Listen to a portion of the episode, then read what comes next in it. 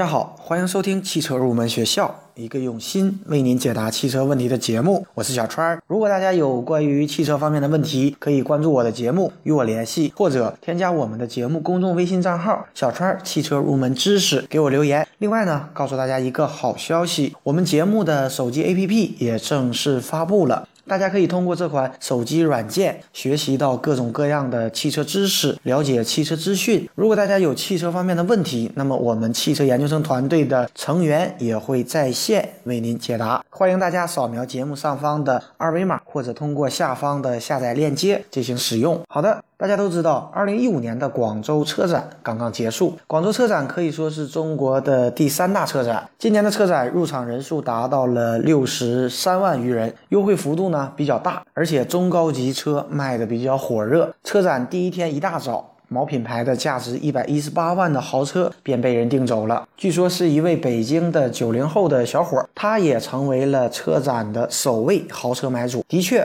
本次车展它的高端车卖的确实比较火热。那么本次亮相广州车展的新奥迪 Q7 也备受人们的关注，但是新款的奥迪 Q7 四十 TFSI 版本却仅仅搭载的是二点零 T 的发动机。那么很多人担心这是不是小马拉大车呢？毕竟奥迪 Q7 它拥有五米多长的车身。那么实际上开始采用 2.0T 发动机的高端 SUV 不仅仅只有奥迪，新一代的沃尔沃 XC90 它推出时也只配备了 2.0T。另外，宝马 X5 的 28i 版本配备的也是 2.0T。那么为什么这些大型的 SUV 开始采用 2.0T 的发动机呢？那么今天这期节目我们就来说一下这一问题。首先第。一点原因呢，就是涡轮增压技术的发展，排量小并不意味着动力，因为采用了涡轮增压。涡轮增压技术呢，很早就有，但是早期的技术实际上并不成熟。想要获得大功率，那么就要有一定的涡轮迟滞。那么如果想不迟滞，功率又提升不了多少。但是随着涡轮增压技术的发展，涡轮增压发动机的功率也越来越大。那么，让我们来说一下新奥迪 Q7 的 2.0T 发动机，它用的是我们大家很熟悉的 EA888 发动机的第三代，功率呢调高到了185千瓦，扭矩则提升到了369牛米。那么我们可以和之前的 Q7 比较一下，当年的 Q7 排量达到了3.6升，采用直喷 V6，那么它的数据怎么样呢？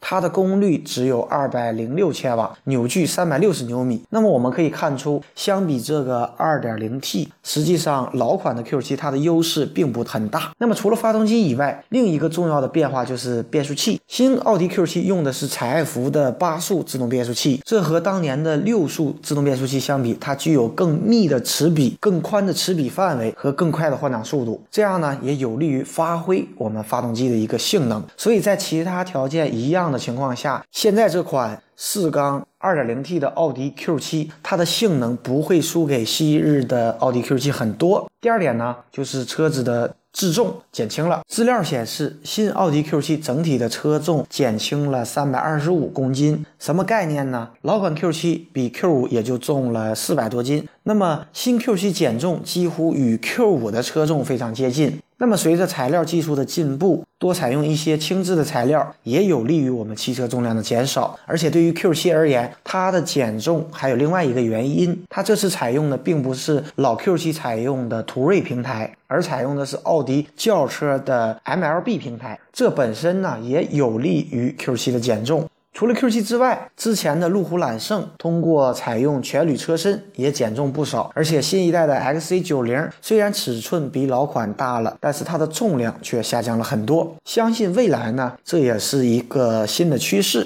第三点原因呢，就是政策的原因。可以说，国家的政策也影响着各大汽车生产商开始采用小排量的发动机。根据我们国家的新能源汽车发展规划，到二零二零年，国产乘用车的百公里平均油耗要降到五升以下。另外，根据中国的消费税政策，二点零 T 的消费税率是百分之五，而三点零 T 的消费税率要高到百分之十二。那么两者差了七个百分点。除此之外呢，加上欧洲的二氧化碳排放政策，都逼着我们整车厂必须想办法把能耗降下来。那么，改进技术、采用混合动力、减轻自重或者降低排量，都是有效的方法。可以说，这也是我们本次广州车展的一个主题。好的，今天这期节目呢，就接近于尾声了。节目最后呢，欢迎大家加入我们汽车研究生团队的会员。成为会员以后，我们会为您分配一位研究生咨询助理，为您解答所有的汽车问题。如果大家有意向，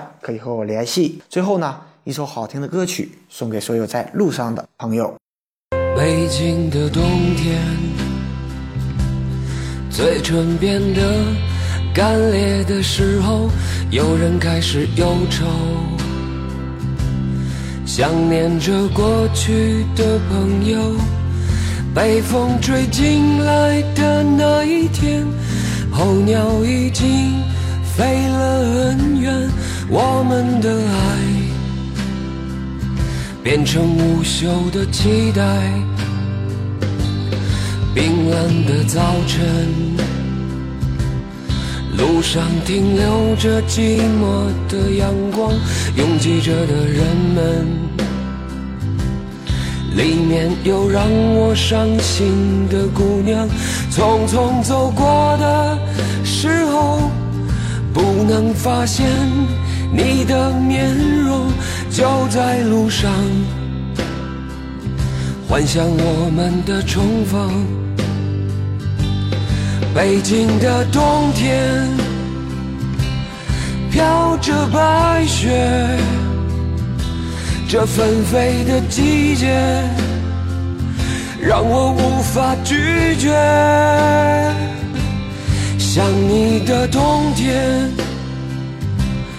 飘着白雪，丢失的从前，让我无法拒绝。